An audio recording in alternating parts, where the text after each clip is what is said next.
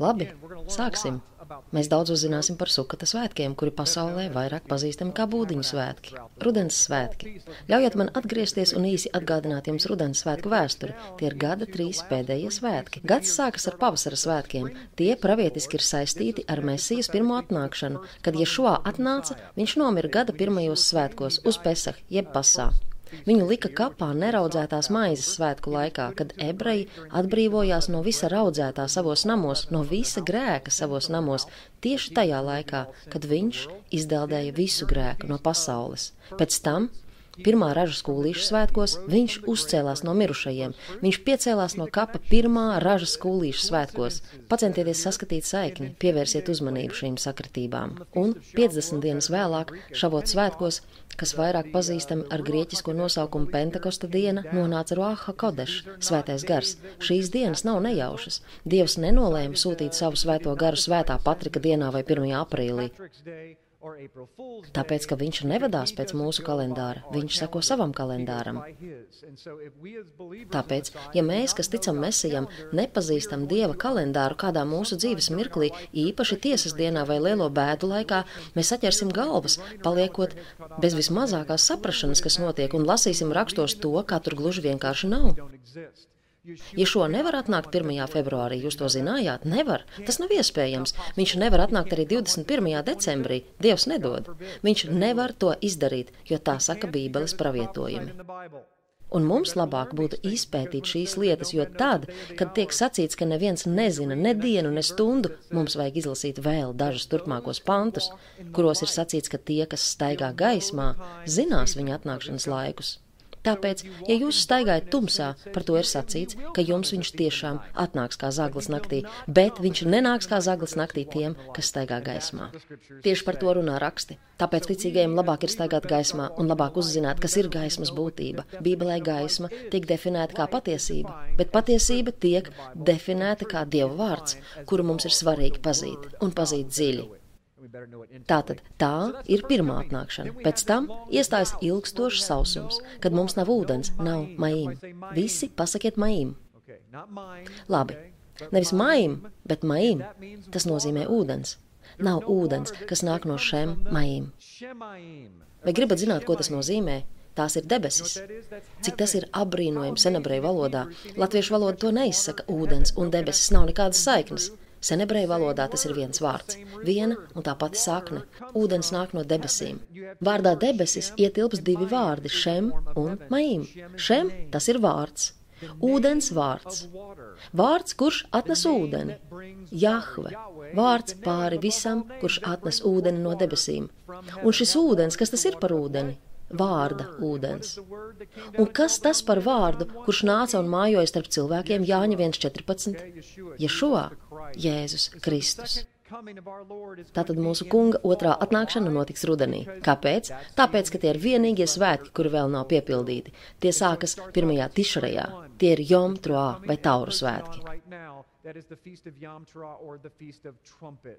Pēc tam, desmit dienas vēlāk, mēs nonākam pie tiesas dienas, kā tā nosaukt rakstos, vai salīdzināšanas dienas. Vienīgā diena gadā, kad augstais priesteris iegāja visvētākajā vietā un nesa upuri, vispirms par sevi un pēc tam par visu Izrēlu. Un tas bija upuris nevis par tautām, bet par Izrēlu. Vienu reizi gadā viņu grēki tika piedoti, un tas ir desmitais tišreiz, Jomkipur svētki, gada augsti, svētā diena, gavēņa diena.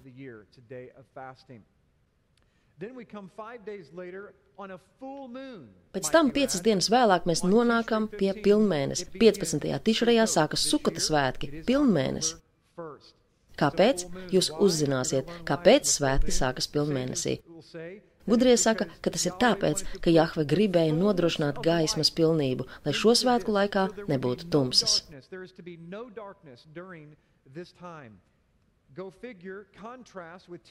Pievērsiet uzmanību kontrastam ar pirmo tišreju, kad Mēsija atgriežas uz tauru svētkiem. Tad ir jauns mēnesis, tumšais mēnesis, uz zemes nemaz nav gaismas. Ko raksti saka par to, kas notiks, kad nāks Mēsija? Nebūs gaismas.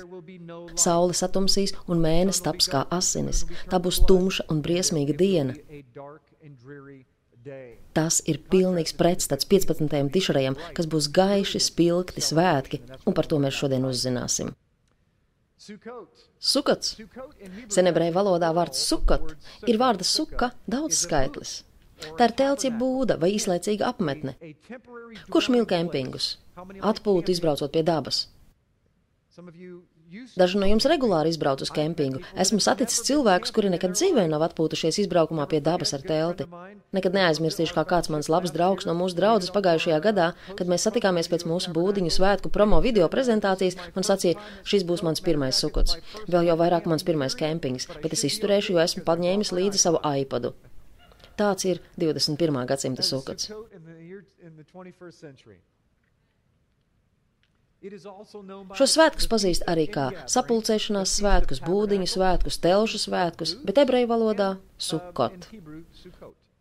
Paskatieties, kad sukots pirmo reizi tiek pieminēts Bībelē.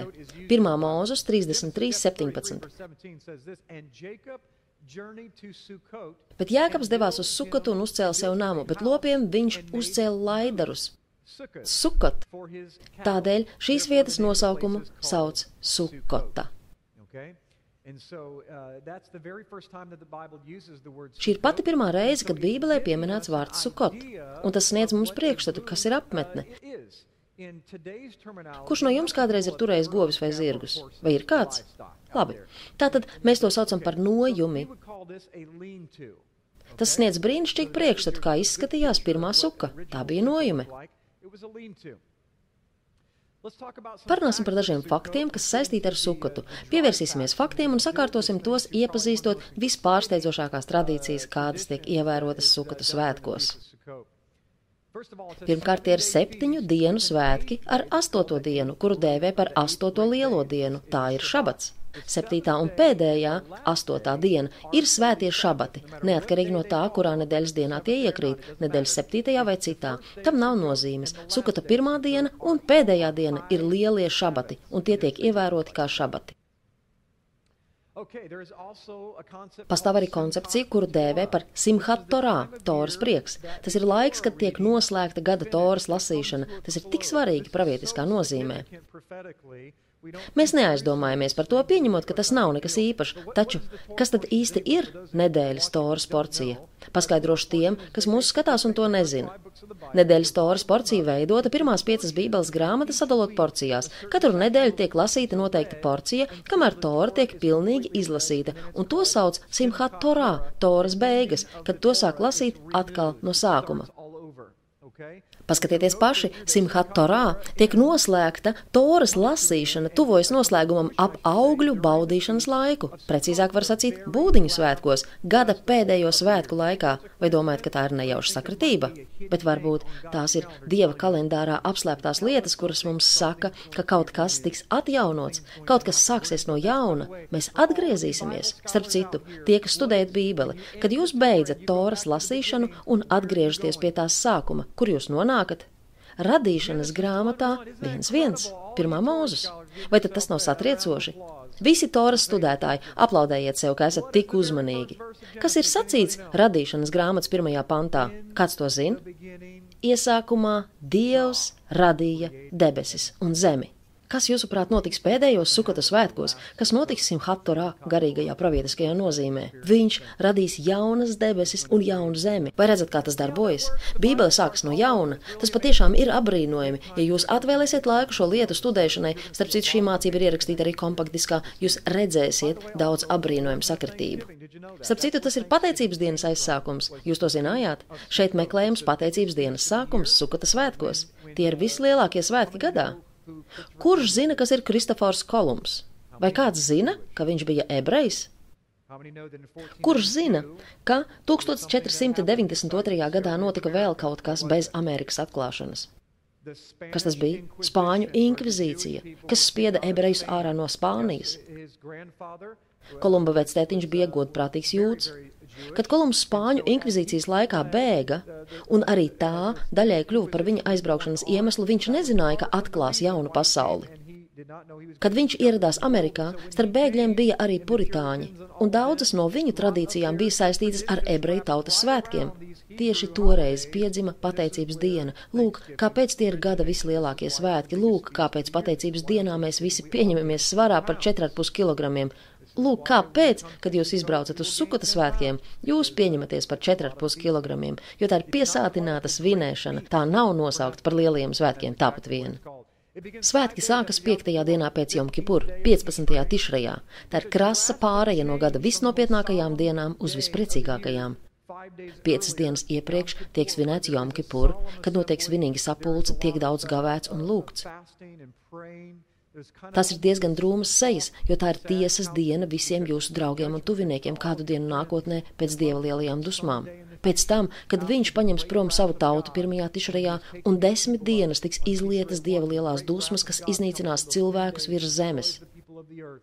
Un tiesas diena notiks tieši tad, Jomkipura laikā. Tad mēs to atstājam aiz muguras un pārējām pie jēra kāzu mīlesta, kad notiek lielās svinības. Vārda sukot nozīme ir nojuma, īslaicīgs miteklis. Tādus mitekļus izrēlieši saceļ par piemiņu iziešanai no Ēģiptes, kad viņiem nebija pastāvīgu nāmu. Lūk, kāpēc mēs sukata svētkos aicinām cilvēkus izdarīt visu, kas viņu spēkos, lai ievērotu sukatu. Izbraucot uz nedēļu uz kempingu, kā to darām mēs, uzceļot savu īslaicīgu mitekli, tas var būt arī autofurgons vai improvizēta nojumi. Es zinu, ka cilvēki patiešām tiek piepildīti ar sukatu atmosfēru. Viņi ņem prezentu, nostiep to pār koku zariem un guļ zem tā. Es nepiedaru pie šāda tipa cilvēkiem. Šogad es braukšu uz kempingu ar teltīm pirmo reizi. Daudzus gadus iepriekš esmu bijis kaislīgs telšu atpūtas cienītājs, bet tad, kad tev ir daudz bērnu, viss izmainās. Katrā ziņā mēs vēlamies sarīkot kaut ko īslaicīgu un izdarīt visu, kas mūsu spēkos. Ir cilvēki, kas to dara mājas pagalmos. Jūs redzēsiet dažādas fotogrāfijas, kā tas tiek darīts Izrēlā šodien. Iespējams, jūs šokēs tas, cik nopietni viņi pret to izturas. Izrēla piepilda miljoniem cilvēku, tāpat kā pirms daudziem gadiem, pirms tūkstošiem gadu mūsu mesijas laikos. Pirmajai dienai bija jābūt šabatam, tāpat kā astotajai dienai, saskaņā ar 3. mūzus 23.39. Sukots simbolizē pirmās sajiešanas telts celšanu tuksnesī, kas uz laiku deva mājas vietu dieva garam. Kad viņi izgāja no Ēģiptes, tiem nebija māju. Viņu vienīgās mājas bija tas, ko viņi iznesa sev līdzi. Un tai pašā laikā tas ir apbrīnojami. Ļaujiet man to šeit iestarpināt. Ja šovā sacīja, ka viņš nāca mājot starp mums, vai ne? Vai zināt, ka tā nebija pirmā reize? Ja šo neko neizdomā, ja šo neko neizdomā un viņš neko nedarīja pirmo reizi, tas bija modelis. Visa viņa rīcība ir Toras kopēšana, jo viņš ir Dieva vārds. Tātad, kad Dievs atnāca pirmo reizi, ir sacīts, ka Dievam nebija mājvietas, viņam nebija māju. Tu man saki, ka Abraham, Īzeka un Jēkaba dievam, tam, kurš ir bezgalīgs visos virzienos daudz lielāks, lai sēdētu uz metaforiska troņa, ka viņam nebija māju? Par ko šeit īsti tiek runāts? Viņam noteikti bija mājas, taču viņam nebija māju šeit. Tāpēc viņš lūdza savu tautu savākt ziedojumus, desmitās tiesas un labprātīgos upurus, atnest visu, ko viņi spēja, un uzcelt viņam īslaicīgu mājokli, kamēr netiks uzcelts patiesais templis - jūs. Saprotiet, mēs esam tik ļoti pieraduši pie tā, ka Jahve atnāca un piepildīja šo, pie šī stāsta, ka Dievs atnāca uz zemes, samaksāja par cilvēks grēkiem, mājoja mūsu vidū, vai ne? Mēs esam tik ļoti pie tā pieraduši. Bet uzgaidiet mirkli, viņš jau reiz to bija izdarījis. Viņš izdarīja to tuksnesī, kad viņš atnāca un uz laiku mājoja savas tautas vidū.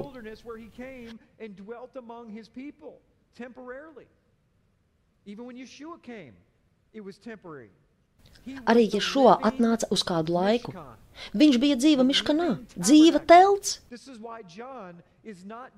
Tāpēc evanģēlists Jānis savas vēsts pirmajā nodaļā nav vienkārši izmantojis metafāras un demonstrējis spīdošas prāta dotības, sakot, viņš nāca un mājoja mūsu vidū. Jānis rakstīja par to, kam bija milzīga nozīme pirmā gadsimta ebreju kultūrā, milzīga vērtība. Ja jūs izmantojat vārdu mājoklis vai sukot, pirmajā gadsimtā katrs ebreju zēns un meitene, vīrietis un sieviete skaidri zināja, par ko jūs runājat. Būdiņu svētki. Sukots bija septītie svētki. Ja jūs domājat, ka tam nav pravietiskas nozīmes, pievērsiet uzmanību šādiem faktiem. Tie bija gada septītie svētki, to svin septītajā mēnesī, kurš sākas gada septītajā jaunajā mēnesī un tika svinēti septiņas dienas. Faktiski tie ir tikai septiņu dienu svētki ar vēl vienu pievienotu dienu, kas formāli skaitās atsevišķa svētku diena. Kāpēc tā ir atsevišķa? Tāpēc, ka katra svētku diena ir saistīta ar tūkstots gadu ilgu laika periodu. Sukata svētki aptver visu laika posmu no Ādama līdz laikam, kad tiks radītas jaunas debesis un jauna zeme Kristus tūkstošu gadu valdīšanas beigās. Tādi ir šie sukatu svētki. Tie ir visu tautu un visu laiku svētki. Dievs nenolēma to tā, es te izmantošu manu mīļāko skaitli, lai svētki ilgst septiņas dienas. Nē, viņš izvēlējās septiņas dienas, tāpēc, ka pastāv septiņas tūkstošgadas. Un viņam ir jānošķir astotā lielā diena, jo astotā lielā diena tā ir astotā tūkstošgade, kad zeme un debesis zudīs. Tad viņš sāk ar pilnīgi jaunām debesīm un pilnīgi jaunu zemi. Taču neviens nezina, kā šī diena izskatīsies. Tas viss pravietiski ir apzīmēts viņa kalendārā, lai mēs varētu meklēt dziļāk un uzzināt vairāk par sevi pašiem un nākamajiem laikiem, lai mēs kļūtu viņam tuvāki. Šo svētku mērķis ir tuvošanās viņam, jo tas, kas notiek pirms būdiņu svētkiem, Elula mēnesī par to es jau esmu nesen mācījis, ir šuvā grēku atzīšana, pagriešanās, atgriešanās pie mesijas, sagatavošanās, lai mēs kā līgava bez straipa un vainas tiktos ar līgavaini.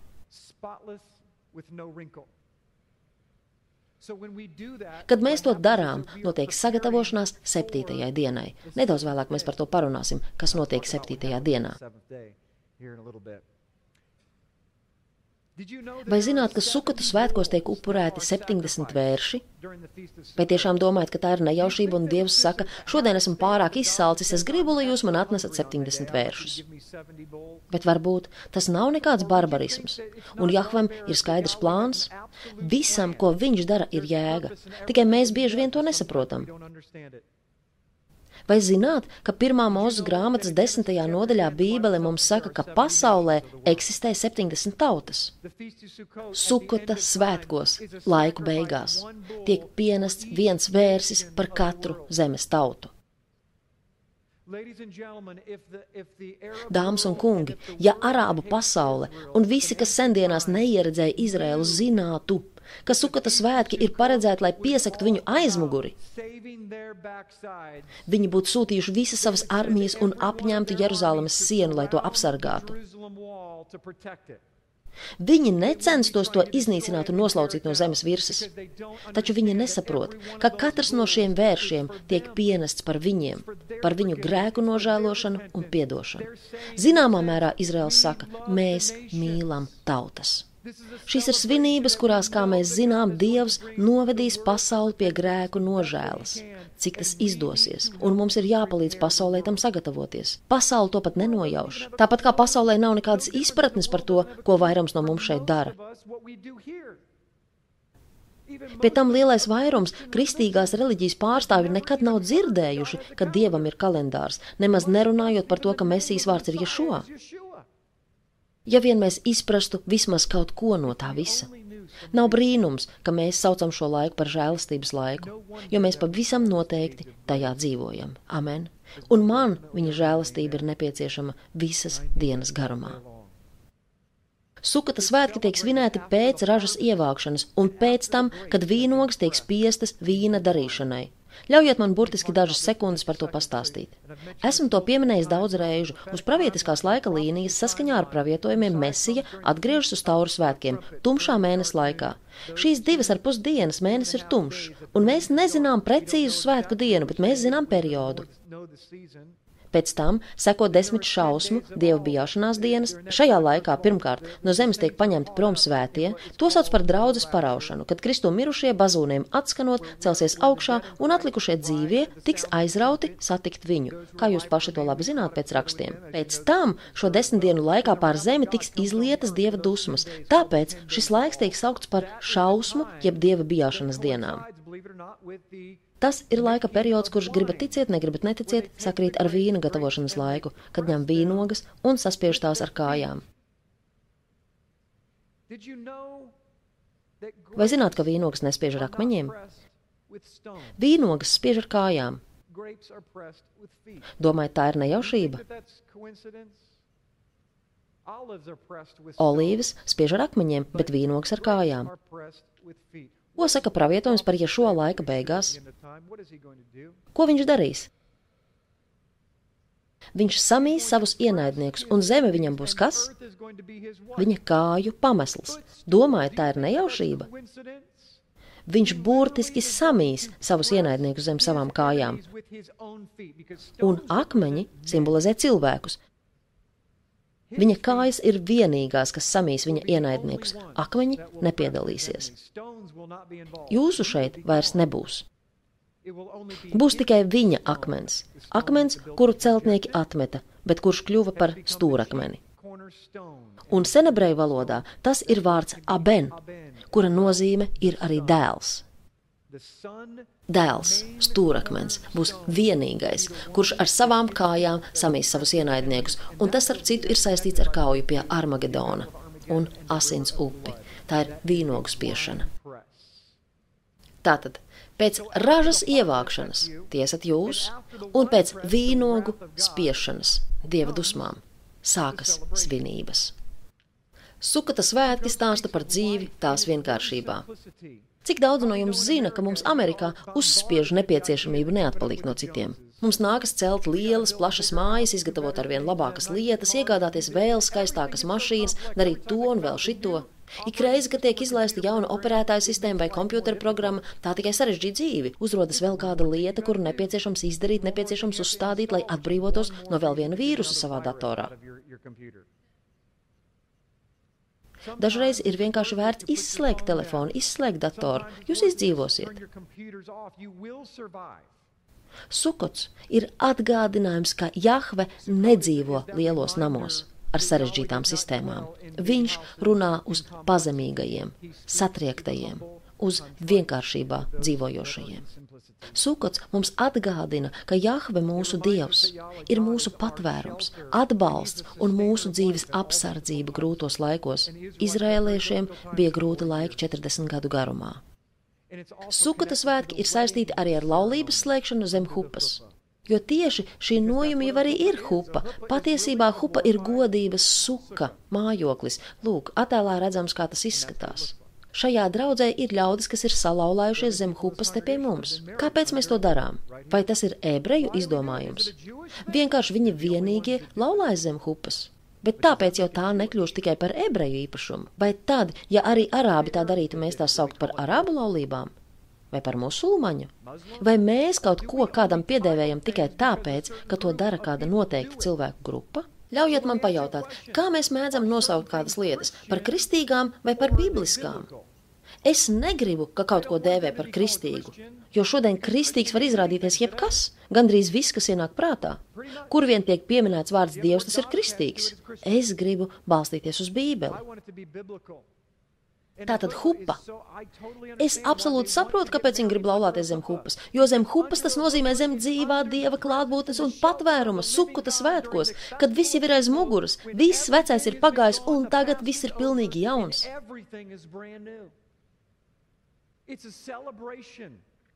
Tās ir svinības, un tas simbolizē Mēsīs atnākšanu lielākās svinības, kad mēs svinēsim kopā ar viņu, un viņa karoks pār mums būs mīlestība. Bībeles laikos sukots tika uzskatīts par vissvarīgākajiem no visiem svētkiem, un to sauc vienkārši par augstajiem svētkiem. Pirmā ķēniņa 12.32.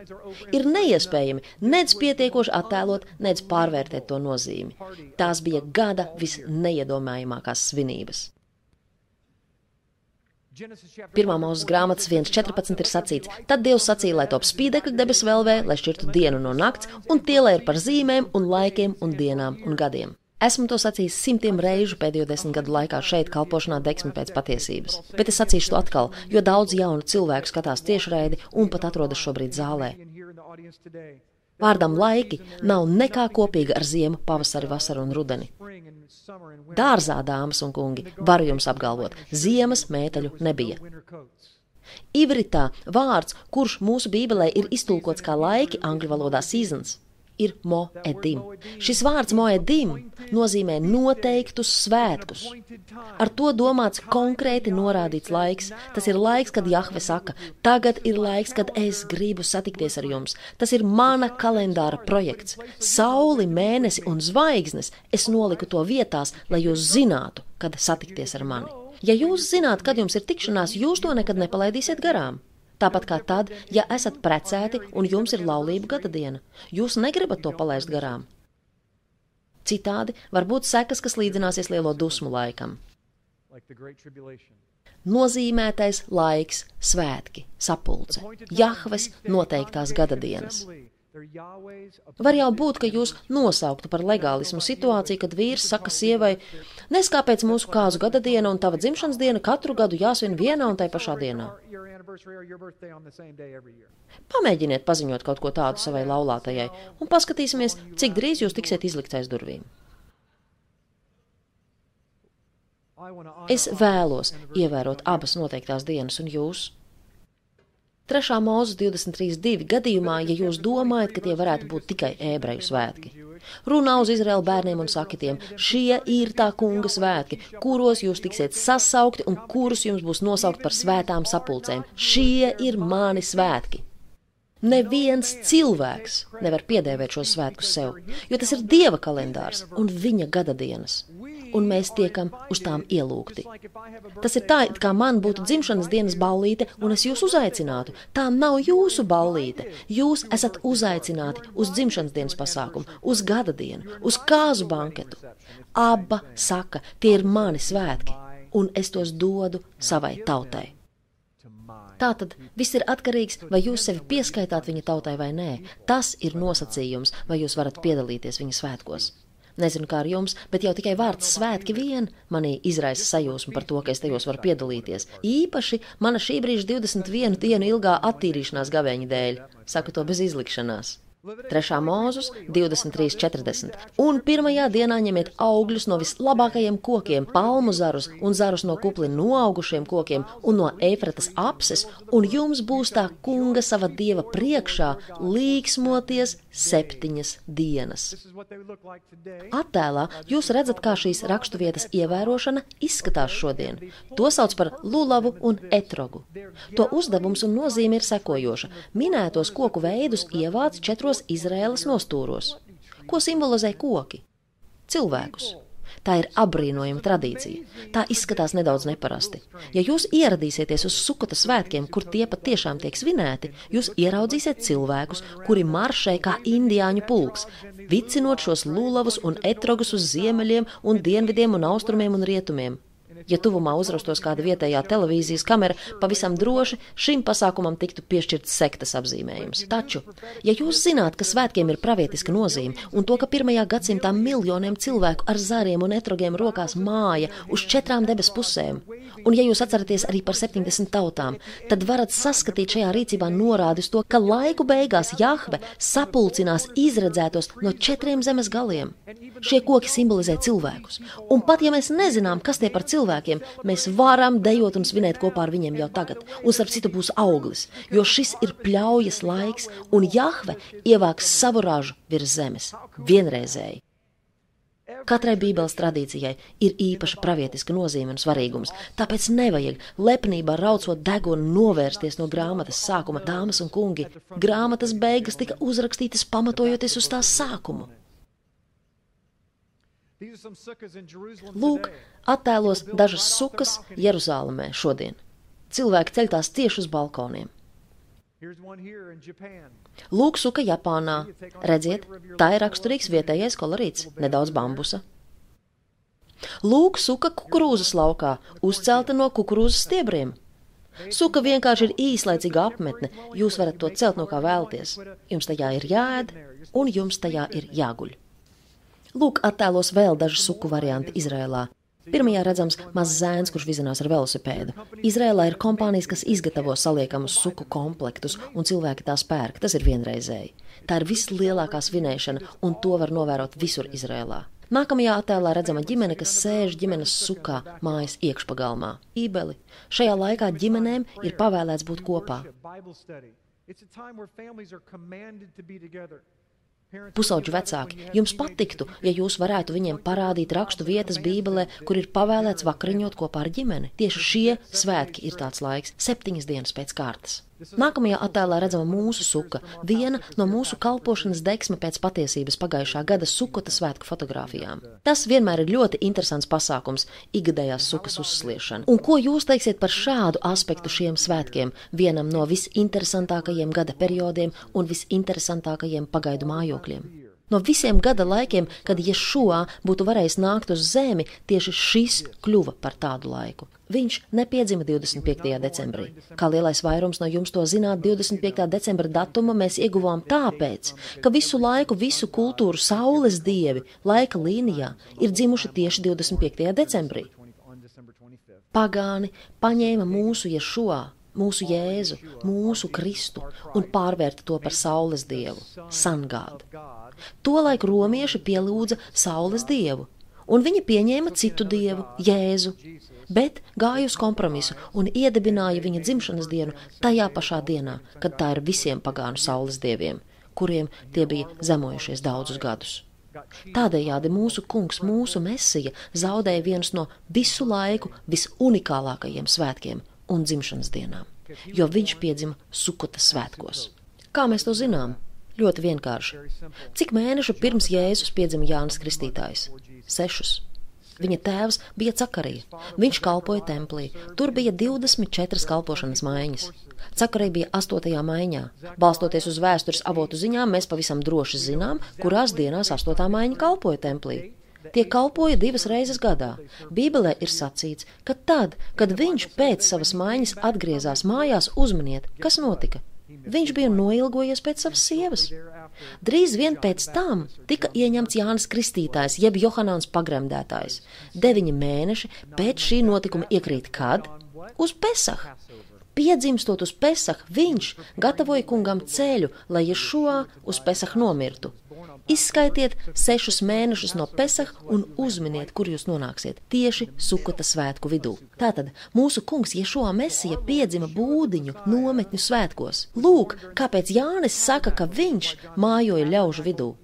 Abrīnojami ir tas, ka glābšanas piedzimšana ienāk pasaulē. Tas ir tāds latviskojums. Ļaujiet man to pateikt ebreju valodā.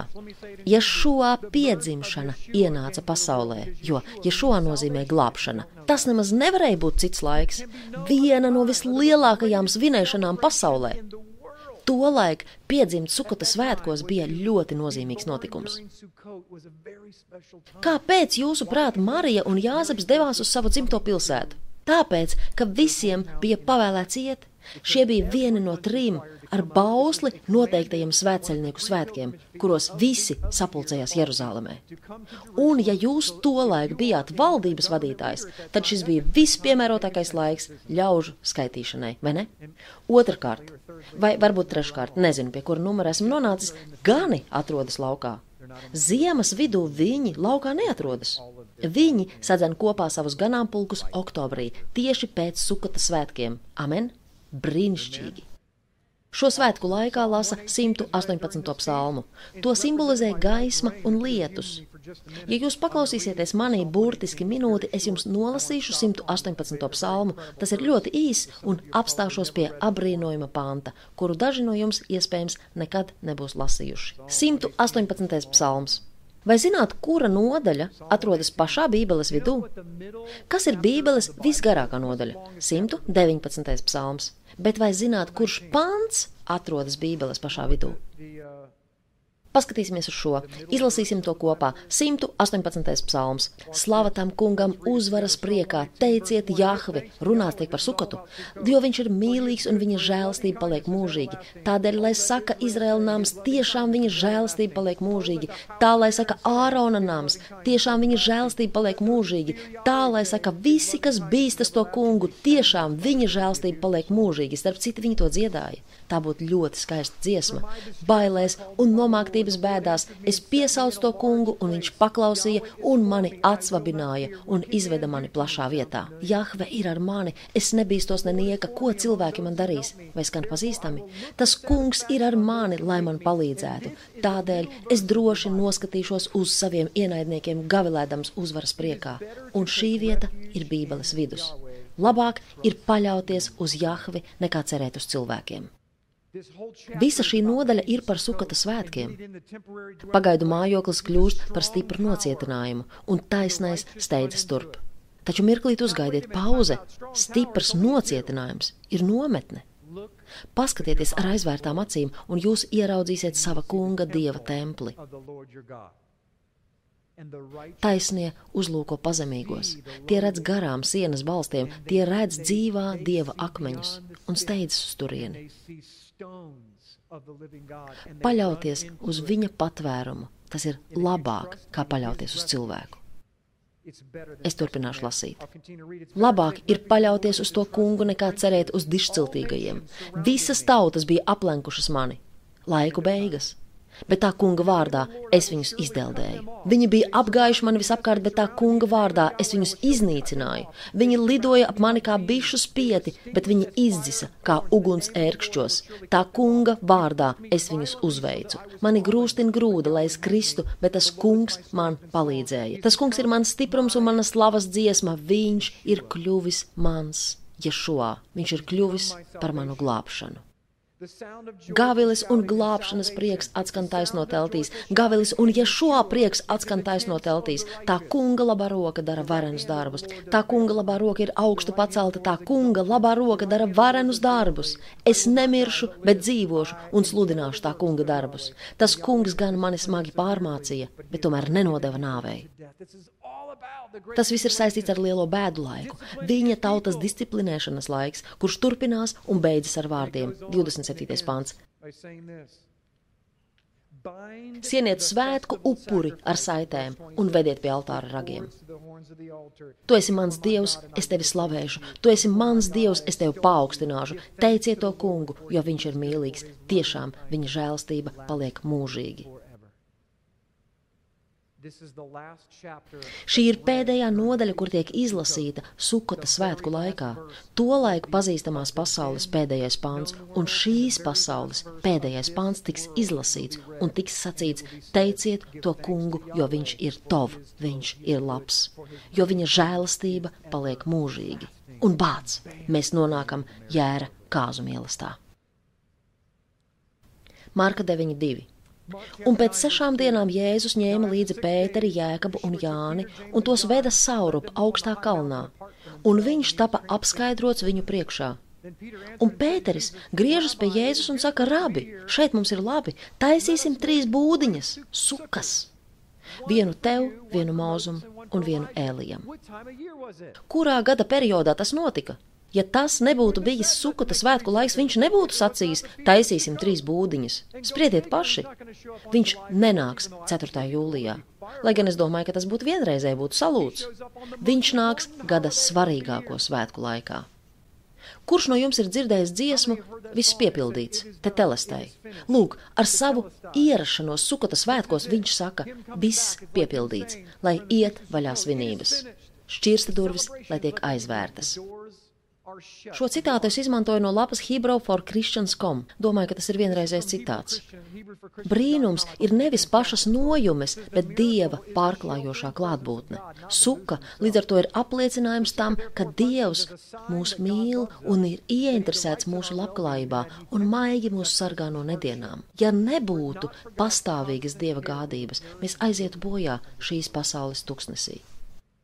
Pāriesim pie rakstu vietām, kurās lasāms bauslis. 3. mūzus 23, 38 līdz 42. Atskaitot tā kunga sabata dienas devas un jūsu dāvanas 15. dienā, 7. mēnesī, kad jūs būsiet ievākuši zemes augļu ražu, jums būs svētītā kunga svētkus septiņas dienas. Pirmajā dienā turiet sabatu un astotajā dienā arī turiet sabatu.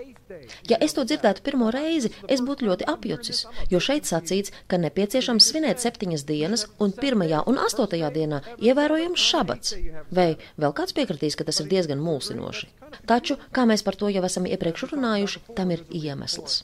40. pāns, un pirmajā dienā ņemiet zarus no vislabākajiem kokiem, palmu zarus un zarus no kupli noaugušiem kokiem un no ēvratas apses, un jums būs tā kunga sava dieva priekšā līksmoties septiņas dienas, un šos svētkus jums būs svētīt tam kungam septiņas dienas gadā. Tas, lai jums ir noteikums, līdz mana dēla atnākšanai, es negribu, ka jūs tos turpinat svinēt.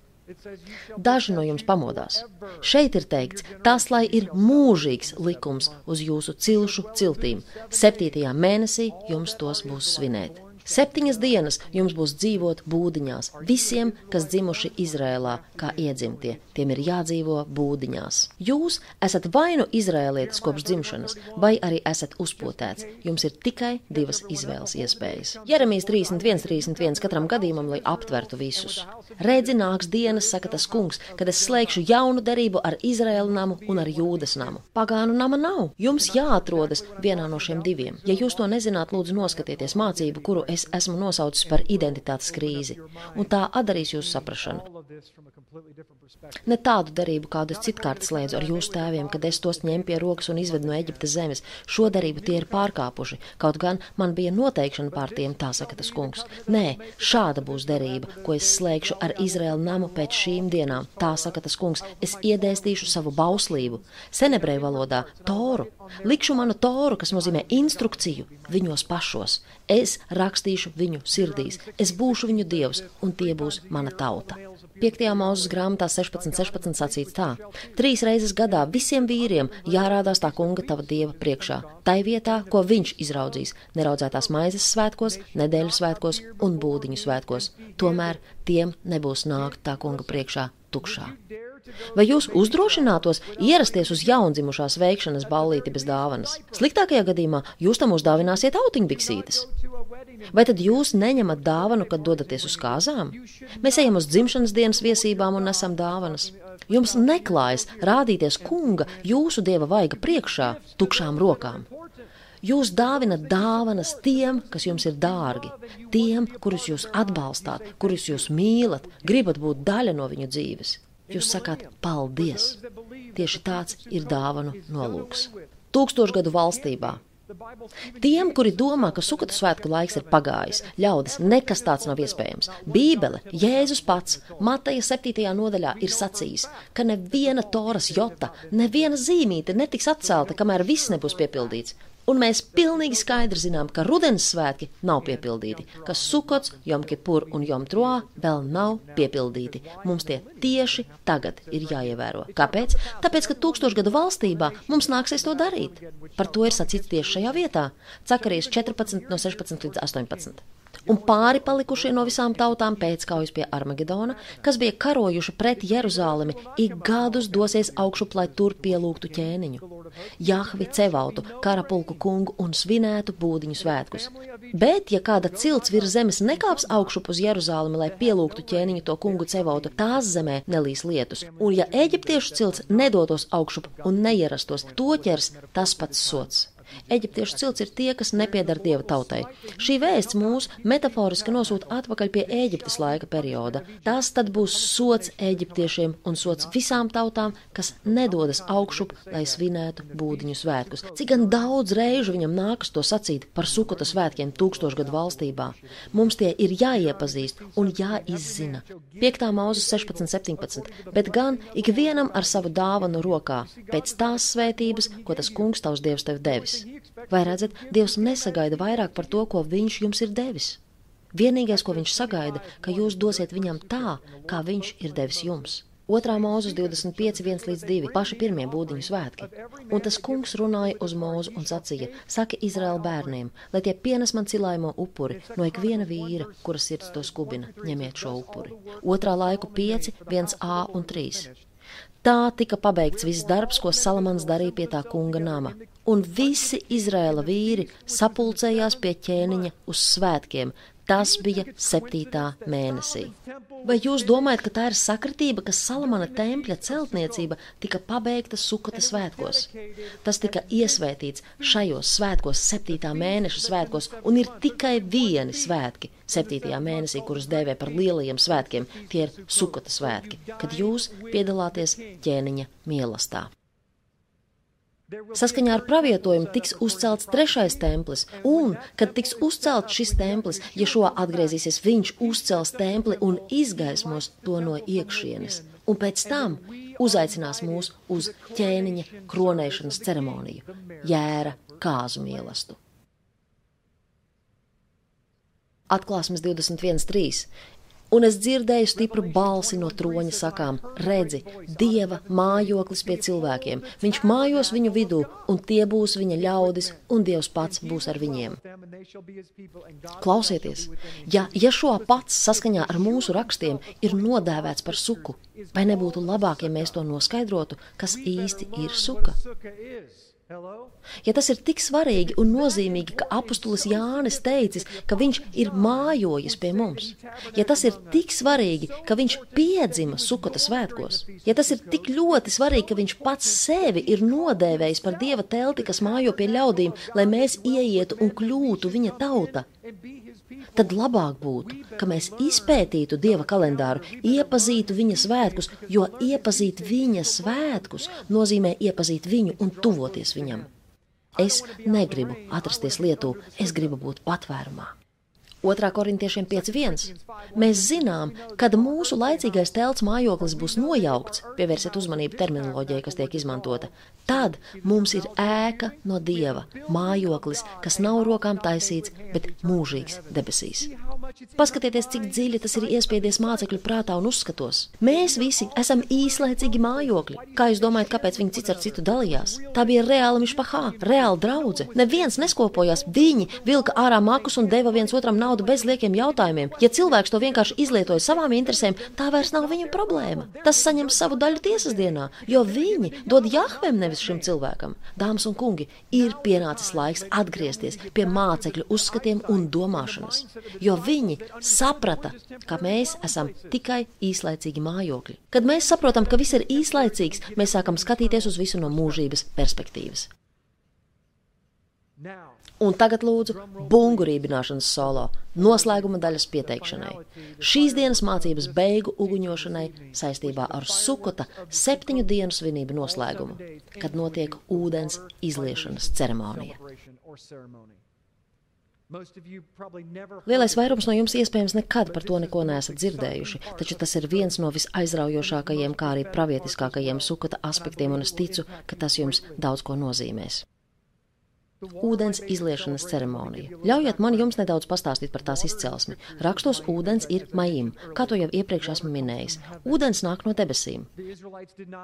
Izrēlieši nevarēja eksistēt bez maim. Pateicoties ūdenim, zeme ap sēklu piebrieda un deva tām Jahves vārdu, jo Jahves vārds ir vienīgais, kas visam piešķir radošu enerģiju un tās izauga no zemes tikai pateicoties ūdenim. No zemes izauga kvieši, no kviešiem tika izgatavota maize, kas uzturēja dzīvību. Lūk, kāpēc Ješua sevi dēvē par Lehem, un lūk, kāpēc viņš ir dzimis Betlehemē, maizes namā, Betlēmē. Viņš ir dzīvības maize, kas ēda mani dzīvos. Izraēla kultūrā katrs saprata, tu nevari dzīvot bez maizes un bez kā tu nevari iegūt maizi, bez ūdens. Tāpēc katru dienu, sukota svētku laikā, tā viņiem bija grandioza svinēšana, ražas svētki. Viņiem bija pilnas rokas ar ēdamajiem un pilnas kabatas ar naudu, jo viņi to visu gadu krāja tieši tāpēc, lai pateiktos tēvam par to, ko viņš nākamajā gadā jau ir nolēmis darīt, lai pateiktos viņam par lietu. Kā tad viņi to darīja? Viņiem bija ikdienas ūdens izliešanas ceremonija, kura sasniedza kulmināciju 7. lielajā dienā. Pirmajā gadsimtā par to bija atbildīgi galvenokārt saduķēji, bet bija arī farizēji. Ješua visdrīzāk bija tuvāks farizējiem. Tas ļoti atgādināja republikāņu un demokrātu partijas. Es nesaku, ka Ješua bija republikānis, saprotiet mani pareizi, un nebombardējiet mani ar vēstulēm. Vienkārši farizēji bija ļoti konservatīvi. Gribat ticēt, negribat neticiet, vairumā jautājumu. Bet saduķēji bija ļoti liberāli, taču kategoriski citā nozīmē. Viņi neticēja Toras mutvārdu tradīcijām, atšķirībā no farizējiem. Tāpēc saduķējiem nepatika šī ceremonija, kuru mīlēja viss Izraels. Farizēji vienkārši sacīja tā: Ziniet, mēs par to neatbildam. Mūsu partija šobrīd nav valdošā, bet mēs šo lietu sakustināsim. Mēs parādīsim viņiem, cik viņi ir garlaicīgi. Mēs to izvērtīsim par grandiozām svinībām. Un tas bija Sukota svētku lielais noslēgums - ūdens izliešanas ceremonija. Viņu ūdens izliešanas ceremonija ir tas pats, kas 4. jūlijas Amerikai. Tempļa institūts Jeruzalemē saka tā: faktiski prieks bija tik ļoti liels un svinēšana tik trauksmaina, ka Izraels gudrie pavisam noteikti apgalvoja, kurš nav redzējis, kā svin ūdens izliešanas svētkus, nekad nav baudījis patiesu prieku savā dzīvē. Tas kaut ko nozīmē. Es atceros to reizi, kad piedzima mana pirmā meita. Kad viņa piedzima, es raudāju un smējos vienlaicīgi. Es nekad nebiju pārdzīvojis tādu emociju gūzmu. Tādu prieku nebiju baudījis kopš savas kāzu dienas. Bet šeit sacīts, tu neesi baudījis prieku, ja neesi redzējis ūdens izliešanu. Domāju, ka jūs to labāk sapratīsiet, kad mēs turpināsim. Redzamais attēls ir laba ilustrācija tam, kā tas izskatījās. Tajā redzams tā sauktais tempļa sieviešu pagalms. Nedaudz mulsina tas, ka būtībā tas nav nekāds sieviešu pagalms. Lejā laukumā ir vien vienīgi vīrieši, bet balkonā sakārtotās rindās, līdzīgi kā stadionā visapkārt tempļa pagalmam, sievietes vēro ceremoniju no augšas. Iemesls bija tāds, ka pat viņas saprata, ka lielos svētkos ar vīna pārpilnību vīriešiem un sievietēm plecu pie pleca dejot visdrīzāk nav labākais scenārijs tam, par ko tas varētu varētu izvērsties vēlāk vakarā. Situācija kļūtu nekontrolējama. Viņi to bija sapratuši pirms daudz, daudz tūkstošiem gadu, un viņi nošķīrās. Tāpēc vienlaikus noritēja divas grandiozas svinības. Ja jūs uzmanīgi ieskatīsieties, tad pamanīsiet stabu. Redzat to attēlu pašā centrā? Uz tā novietoti četri eļļas trauki. Katrs no tiem tika piepildīts ar 19 litriem olīveļas. Tas bija gigantisks prožektors, ja tā var sacīt, milzīgs lukturis. Tiek apgalvots, ka degļus šīm lāpām gatavoja no vecajām nolietotajām priesteru drēbēm. Gaismeklis atradās augstu virs pagalma un dega tik spoži, ka Jeruzālēmē nebija neviena pagalma, kuru neizgaismoja ūdens izliešanas svētku ceremonijas gaismas. Tas bija tik spožs, ka atbalsojās katrā Jeruzālēmas pagalmā. Un tā tiešām bija viena patiesi grandioza ballīte. Puišaļi pa trepēm uzkāpa pašā augšā un lēja traukos eļļu. Tas bija ballītes sākums, un katrai tās detaļai ir pravietiska nozīme. Dāmas un kungi, katrai detaļai. Cik trauku bija, cik es teicu? Četri. Cik stābi tos turēja? Viens. Viens balsts četriem. Paturiet to prātā. No kā gatavoja degļus? No priesteru drēbēm. Atvērsim Jāņa 19.23. Bet karēvi piesituši Jēzu pie krusta ņēma viņa drēbes un sadalītās cik daļās? Četrās daļās. Katram karēvim pa daļai. Tāpat tie paņēma viņa svārkus. Svārki nebija šūti, bet izausti viscaur no viena gabala. Vai domājat, ka karēvi nejauši saplēs apģērbu četrās daļās? Domājat, tā bija nejaušība? Tā kā Ješuā ir augstais priesteris dāmas un kungi, nebija tīrāka lina par to, no kura gatavoja augstā priestera apģērbu. Un tas tika saplēsts atbilstoši četru degļu skaitam, ja tā var sacīt. Lūk, tāpēc, ja šoā sauc par gaismu pasaulē, vai zināt, ka ūdens izliešanas ceremonijā šo gaismekli dēvēja par gaismu pasaulē? Hei! Viņš izgaismo visu telti. Ko raksti saka par Jēšu atgriešanos? Viņš būs gaisma pasaulē un izgaismos templi no iekšienes. Kā jums šķiet, par ko viņš runā? Tas ir gaismeklis, kuru viņi uzslēja vienu stabu no vienas saknes, viena koka, kas tur četrus gaismekļus. Četras! viņa drēbju daļas. Uz cik pasaules daļām tas attiecās? Uz četriem pasaules galiem. Katrs deglis bija paredzēts vienam no pasaules galiem. Un tas ir pastāvīgs, nemainīgs atgādinājums, ka manas āvis tiks izkaisītas uz četriem zemes galiem. Ja tās atgriezīsies pie austrumu derības, tās ieraudzīs gaismu, kuru es esmu iededzis priekš viņām, un tās uzzinās, kā atgriezties. Halleluja! Es nezinu, vai pateicoties šai mācībai jūs pārpildīs prieks. Nezinu, ko lai jūs labā paveicu, jo esmu nu pat tikai sācis. Mums vēl priekšā divas stundas. Jeruzalemes Talmudā, jūdu vēstures pierakstos ir sacīts, šis ir patiesais ūdens izliešanas ceremonijas noslēpums. Milzu prieks slēpās pravietiskas iedvesmas saņemšanā. Stop! Tiniet filmu atpakaļ! Hei! Pravietiska iedvesma! Mirklīt uzgaidiet, tas taču notiek pirms nedēļu svētkiem, kad nonāk svētais gars un atnes svētkus un visas šīs garīgās dāvanas, kuras mums ir šodien. Pravietiska iedvesma. Ja lasām vēsturiskās grāmatas, viņi to darīja viena vienīga iemesla dēļ. Viņi neprasīja dievam sūtīt lietu. Viņi pravietiski ticēja, ka viņš to jau ir izdarījis ka viņš jau ir sagatavojies to sūtīt. Viņi nešaubījās. Svinības notika par godu tam, kas jau bija paveikts. Tas nebija tēvs, lūdzu, sūti lietu. Tas bija tēvs, paldies par lietu. Mēs aizveram acis un jau redzam to. Kad mēs atveram acis, mūsu priekšā ir tūkstnesis, bet kad mēs tās aizveram, tad redzam šemaim, debesis un ūdeni nākam no tām. Tavs vārds nonāk un atnes gaismu šai pasaulē. Paldies, Tēvs, par lietu, kas nāk, lai nākamajā gadā būtu bagātīga raža. Dāmas un kungi, vai zināt, kā to sauc Bībelē? Ticība! Pirms mēs izteicām savu lūgšanu, bija ticība. Lūk, kā tas viss sākās. Priesteri devās uz siloā ūdenstvertni. Katram no tiem bija puslitrīga zelta blašķa, un viņi to iegremdēja siloā ūdenstvertnē. Jūs droši vien esat dzirdējuši par Siloā dīķi. To atrada Jeruzalemē. Esmu tur bijis, sēdējis uz pakāpieniem, tas tiešām ir elpa aizraujoši. Es stāvēju tieši tajā pašā vietā, kādus deviņus metrus no tās vietas, kur Ješua ņēma dubļus, spļāva uz tiem, smērēja tos aklajiem acīs un dziedināja. Tieši tajā vietā. Mēs runājam par šo ūdens tilpni. Dieva tautai bija jāiekāpj tajā, jāveic mikva un jāizkāpj ārā tās otrā pusē. Ja tie gribēja uzkāpt Ofela kalnā un ieiet dieva namā un uzkāpt pa tempļa pakāpieniem, viņiem bija jāiet cauri šai ūdens tilpnei.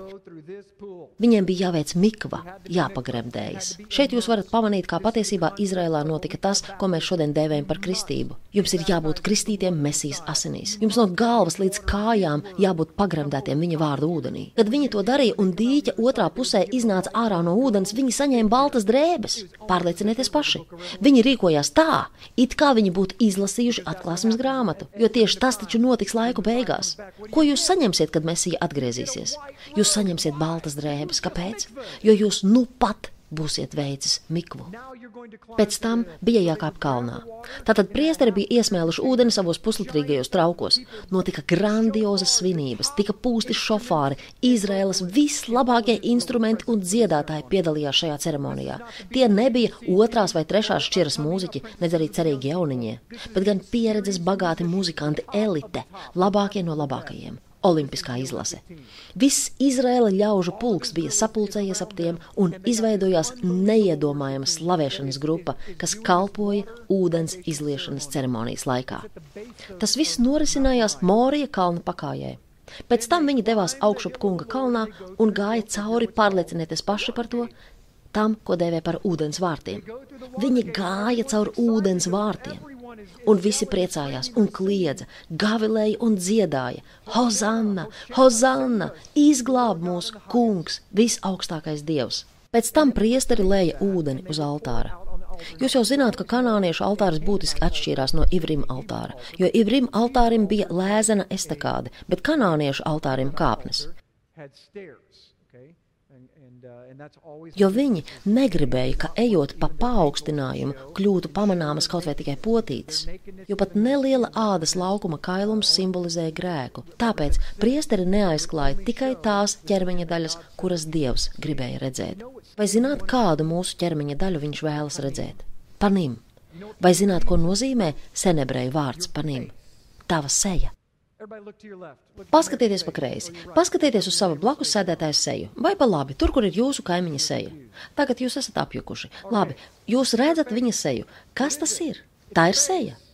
Vai zināt, ka senebreju valodā šim vārdam nav šāda nozīme?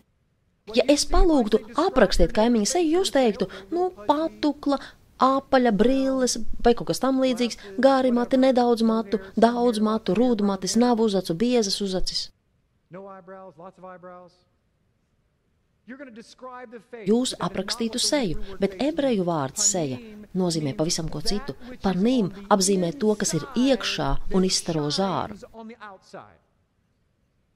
Seja, tas ir jūsu raksturs. Vai kāds no jums ir dzirdējis jēdzienu divas sejas? Ko tas jūsuprāt nozīmē? Ka cilvēkam patiešām ir divas sejas? Nē, tas nozīmē, ka viņam ir divkosīga daba, ka viņš brīžiem runā vienu un brīžiem pavisam kaut ko citu. Raksti saka, ka tāda cilvēka ceļi ir kādi nenoteikti. Tāds nesaprot, kurp viņš iet. Jāhve grib redzēt mūsu raksturu. Viņš skatīsies jums tieši acīs, viņš skatīsies jums tieši sejā, viņš grib zināt, kas jūs esat iekšpusē.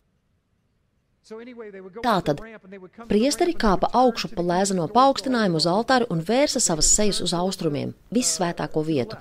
Viņi griezās pa kreisi.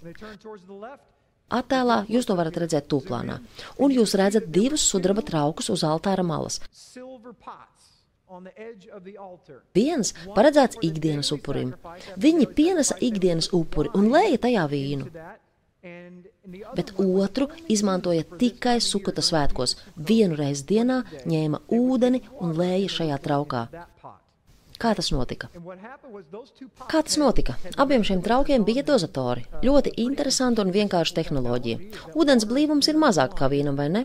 Un viņi gribēja, lai ūdens un vīns aiztecētu līdz altāra pakājai vienlaicīgi, tāpēc viņi darīja tā.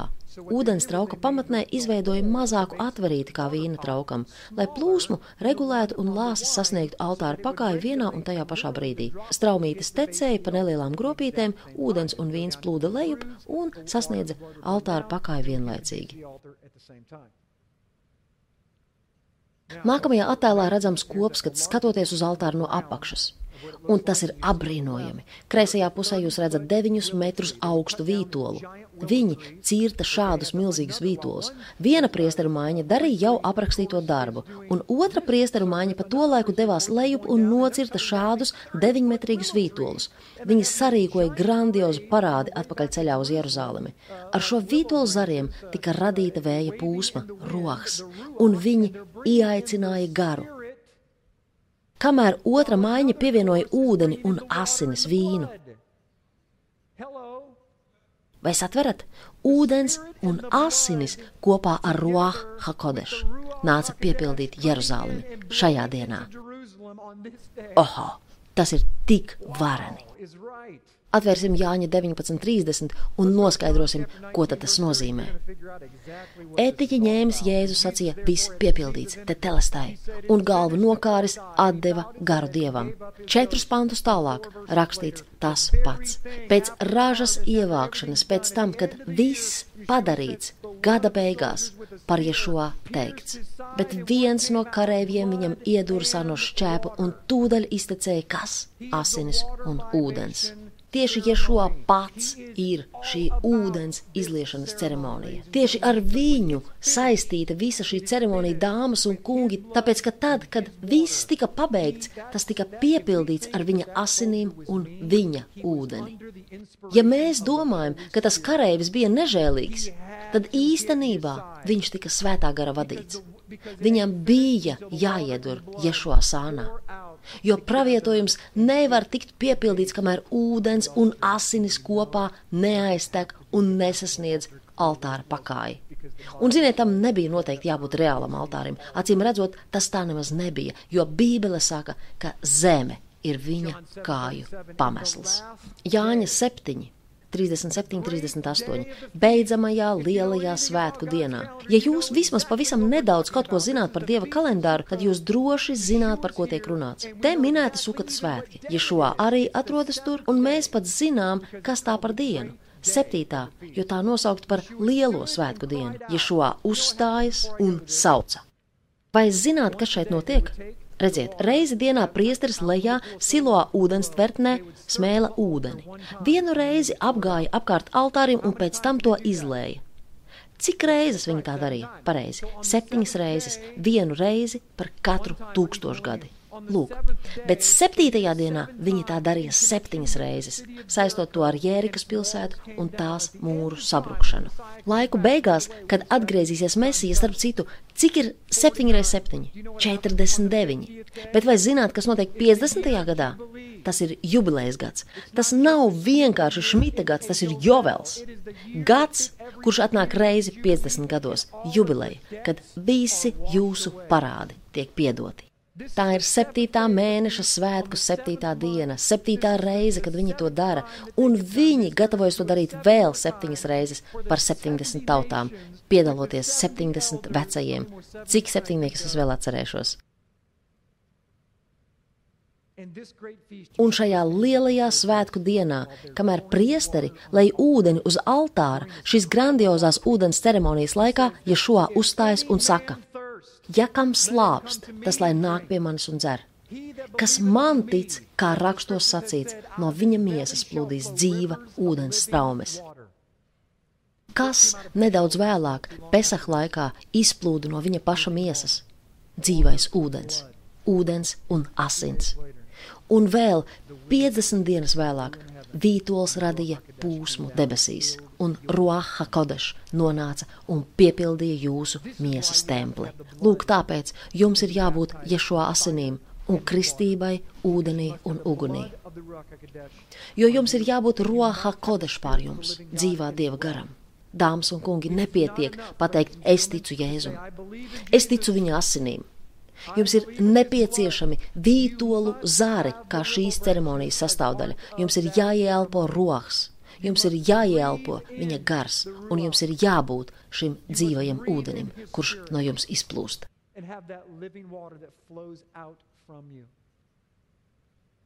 And did you know today Jūs zināt, ka arī vēl šodien Gihona avots tieši tur uz tempļa kalna izplūst un tek kā dzīves atgādinājums. Es vēl esmu šeit, mans gars un mans ūdens. Es jums rādīšu dabiskajā sfērā, ka mans ūdens joprojām plūst no Jeruzalemes. Vienkārši paskatieties uz austrumiem, lai ieraudzītu šos gaismekļus. Nu jau paliek labāk. Atveriet reizē ar mani Jēzus 12. nodaļu. Ja mēs nebūtu tik akli, mēs tik daudz ko ieraudzītu.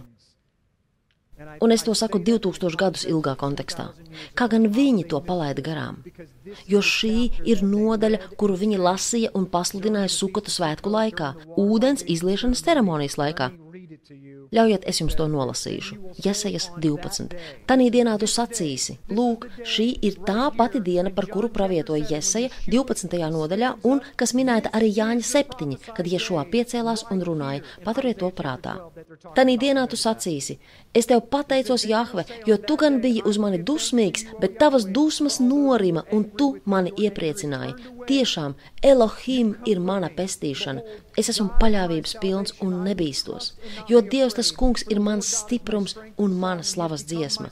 Viņš bija priekš manis pestīšana un jūs smelsiet ar prieku ūdeni no pestīšanas avotiem, un tanī dienā jūs sacīsiet, pateicieties tam kungam, piesauciet viņa vārdu, pasludiniet viņa darbus tautu starpā, daudziniet, ka augsti teicams un dižans ir viņa vārds. Dziediet tam kungam slavas dziesmas, jo viņš ir darījis varenus darbus, lai tas top zināms pa visām zemēm. Un tagad ļaujiet man izlasīt to tā, kā tam būtu jāskan, un jūs sapratīsiet, kāpēc Ješua piecēlās, kad tika lasīts otrajā pantā rakstītais. Tiešām Elohim ir mans Ješua, paļaujos uz viņu un nebaidos, jo kungs ir mans stiprums un mana slavas dziesma ir kungs. Viņš ir kļuvis mans Ješua. un jūs smelsiet ar prieku ūdeni no Ješua avotiem. Viņi dzied vārdu Ješua tieši tajā brīdī, kad viņš atrodas viņu vidū.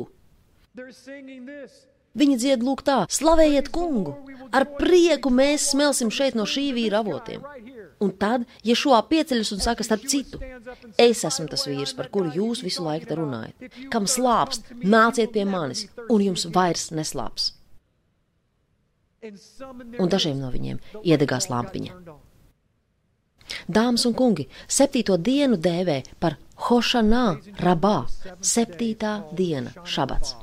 Pievērsiet uzmanību, ar ko tas saistīts - jērika, sienu sabrukšana, mesijas tūkstošu gadu valdīšana. Tas viss ir saistīts ar septīto dienu. Lūk, kāpēc viss sasniedz savu kulmināciju Sukota svētku grandiozajā noslēgumā. Un pēc tam sekoja vēl viena diena pilnīgi atsevišķi no pārējām, un to sauca Šminī atcerēt. Šminī atcerēt ir astotā diena, augstais šabats, jauns sākums. Skaitlis astoņi senebreju valodā nozīmē jaunu sākumu. Pārliecinieties par to paši. Protams, ka tā būs bijusi nejauša sakritība, esmu par to pārliecināts. Simhat Torā, kad Toru sāk lasīt atkal no sākuma. Septītā tūkstošgada mūsu kunga, mūsu mesijas tūkstošu gadu valdīšana ir saistīta ar Ošanā Rabā. Izglāb mūsu kungs, lai svētīts tavs vārds. Tas saistīts ar Mēsijas tūkstošu gadu valdīšanu, kad svētais gars, Ruaha Kodeš, plūdīs pasaulē, un šoreiz viņu nekas vairs nespēs apturēt. Asins un ūdens spēcīgi plūdīs jūsu vēnās, un jums būs mūžīgā dzīvība. Ziniet, kāpēc? Tāpēc, ka dzīvība ir asinīs kad jūsu asinis vairs nebūs sajauktas ar mesijas asinīm, bet jūsu debesu ķermenī ritēs tikai mesijas asinis, jums būs jauna, mūžīga dzīvība. Un mans izaicinājums jums šodien ir saistīts nevis ar to, ka mēs izstudējam sukota svētku detaļas un priecājamies recīgi brīnišķīgi, bet lai jūs saprastu, ka jūs esat dzīva slavēšanas telts. Ļaujiet man uzdot jums jautājumu. Viss iepriekš runātais ir ģenerāla mēģinājums. Vai jūs esat vismaz sākuši gatavoties? Vai esat gatavi? Jo sukota laiks tuvojās. Vai jūs tiksiet uzaicināti uz jēra kāzu mīlestību? Es ceru, ka es savas dzīves laikā būšu tik ļoti sagatavots, ka viņš varēs nosaukt mani par līgavu, nevis vienkārši par kāzu viesi būšu ļoti laimīgs tur nokļūt. Un ja es neesmu pietiekoši taisns, pastāv divi taisnības veidi, dāmas un kungi. Ir ja šo taisnība, kas ļauj man dzīvot ar viņu mūžīgi, bet ir vēl otra taisnība, par kuru runā Bībele. Ir teikts, kas viņu mīl, tur viņa baušļus. Pamatojoties uz šo otru taisnību, es tikšu tiesāts, kad nonākšu vārtos. Tieši šī taisnība, kura nozīmē, ka es ievēroju abas baušļus, daru to, ko man saka mans tēvs, cik vien tas ir manos spēkos. Es zinu, ka es esmu vājš un nekad nespēšu. Jūs zināt, ka jūs nekad nespēsiet ievērot toru, tas nav iespējams. Taču nekur Bībelē nav sacīts necenties. Tieši otrādi, tur sacīts, labāk ir censties.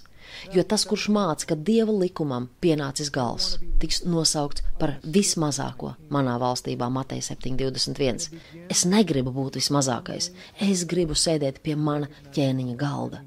Un tas sākas ar manis paša pazemību un saprašanu, ka mums nepieciešama žēlastība un žēlsirdība. Mūsu nezināšanas un nepietiekamās paklausības dēļ mēs necienām to, ko māca viņa kalendārs un esam paaugstinājuši savu kalendāru augstāk par viņa kalendāru. Es uzaicinu jūs šodien pārbaudīt savu sirdi, pārbaudīt savu prātu, gribu, emocijas, šekā.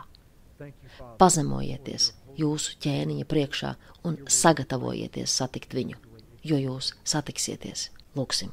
Paldies, Tēvs, par Tavu svēto vārdu. Tavs vārds ir liels un slavas cienīgs.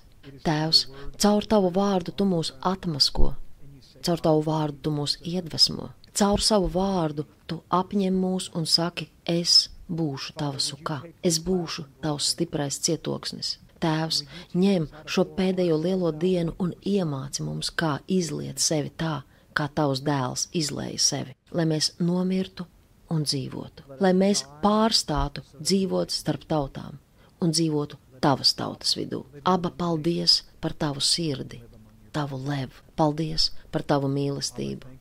Paldies, Tēvs, ka tu gādā par mums tik ļoti un dod mums šos dabiskos instrumentus un norādes par to, kā mēs varam kļūt tev tuvāki. Paldies par tavu vārdu. Tas kungs, lai jūs svētī un pasargā, lai apgaismo savu vaigu pār jums lai tas kungs paceļ savu vaigu uz jums un savu laipnību un dāvā jums Shalom. Amen und Amen.